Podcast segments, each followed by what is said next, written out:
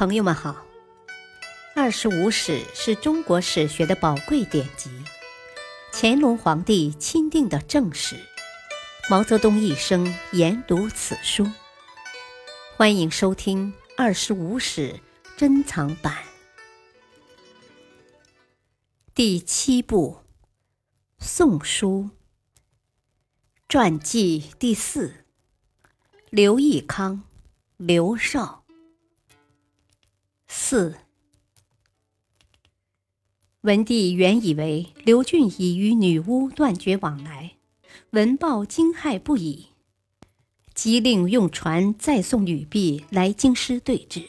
一旦情况属实，文帝准备赐刘俊死，废刘绍为庶人。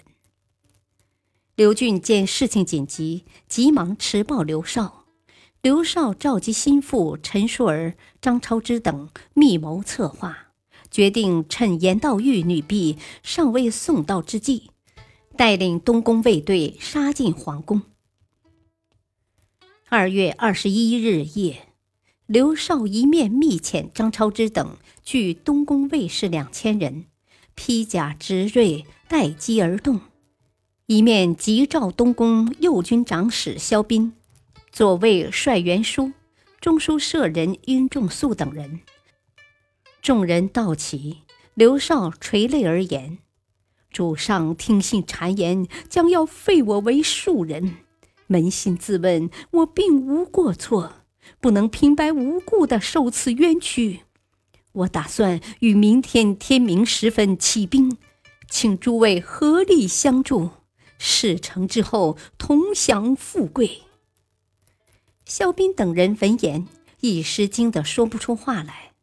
许久，肖斌才上前劝解：“此事非同小可呀，望太子三思。”刘少勃然大怒，左右拔剑出鞘，气氛骤然紧张。肖斌惧怕，忙改口道：“臣一向为太子之令侍从，愿洁身奉承。”殷仲素等也在一旁附和，独有袁殊大声呵斥：“诸位以为殿下讲的是真话吗？太子幼时患有风疾，现在怕又是旧病复发吧？”刘少、张穆怒视袁叔：“你以为我真不能成功吗？”袁叔从容答道：“也许会侥幸成功。”但成事之后，必为天地不容啊！大祸立志，还是请殿下息怒，别作思量。刘少不听。次日清晨，城门未开之际，刘少即身着戎装，乘画轮车，领萧斌同载至万春门。袁叔见刘少仍一意孤行，坚决不上车。被刘绍的手下刺杀。按照当时的制度，东宫卫队不得入皇城内宫。刘绍假传圣旨，受皇上敕令，我率队入宫，搜捕叛逆。门卫不知真假，正愣神儿时，东宫卫队已蜂拥而入。张超之率数十人拔剑直赴韩章殿。此时文帝尚未就寝。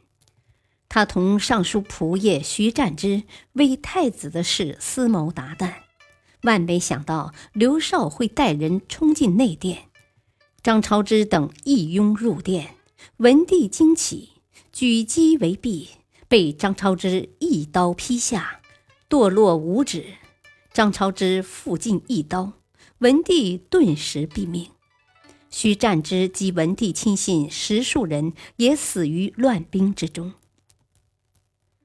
刘绍弑父得逞，布告天下，反诬徐占之将战弑逆，罪不容诛。声言以勒兵入殿，元凶克舔，并宣布即皇帝位，改元太初。凡曾参与废立或有旧恨夙怨的官员，大都被处以极刑。京城内外一片恐怖，人心惶惶。三月，武陵王刘俊骏是骏马的骏，文帝的三子。南乔王刘义轩、隋王刘旦等举兵讨伐刘绍，传檄四方，天下响应。讨逆军节节胜利，逼近京城。四月，刘俊兵至新亭，即皇帝位。五月，讨逆军攻入宫城，刘绍未及逃脱，躲进武库的一口枯井，被人发现擒住，送于刘俊帐前。刘俊先杀刘绍四子，又斩刘绍于牙帐下，接着又捕杀刘俊及其三子。此刘俊是文帝的二子。数日后，又杀刘氏子女妾应及同党数百人。刘俊犹不释恨，还将刘绍、刘俊弃尸大江。至于那位严道玉被鞭杀后，焚尸扬灰。平。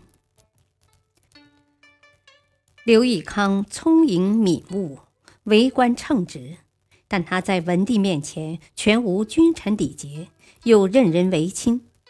古人说：“宠爱之分随同，富贵之情相异。”刘义康废书不观。不学无术，难识大体。他不懂得这个道理。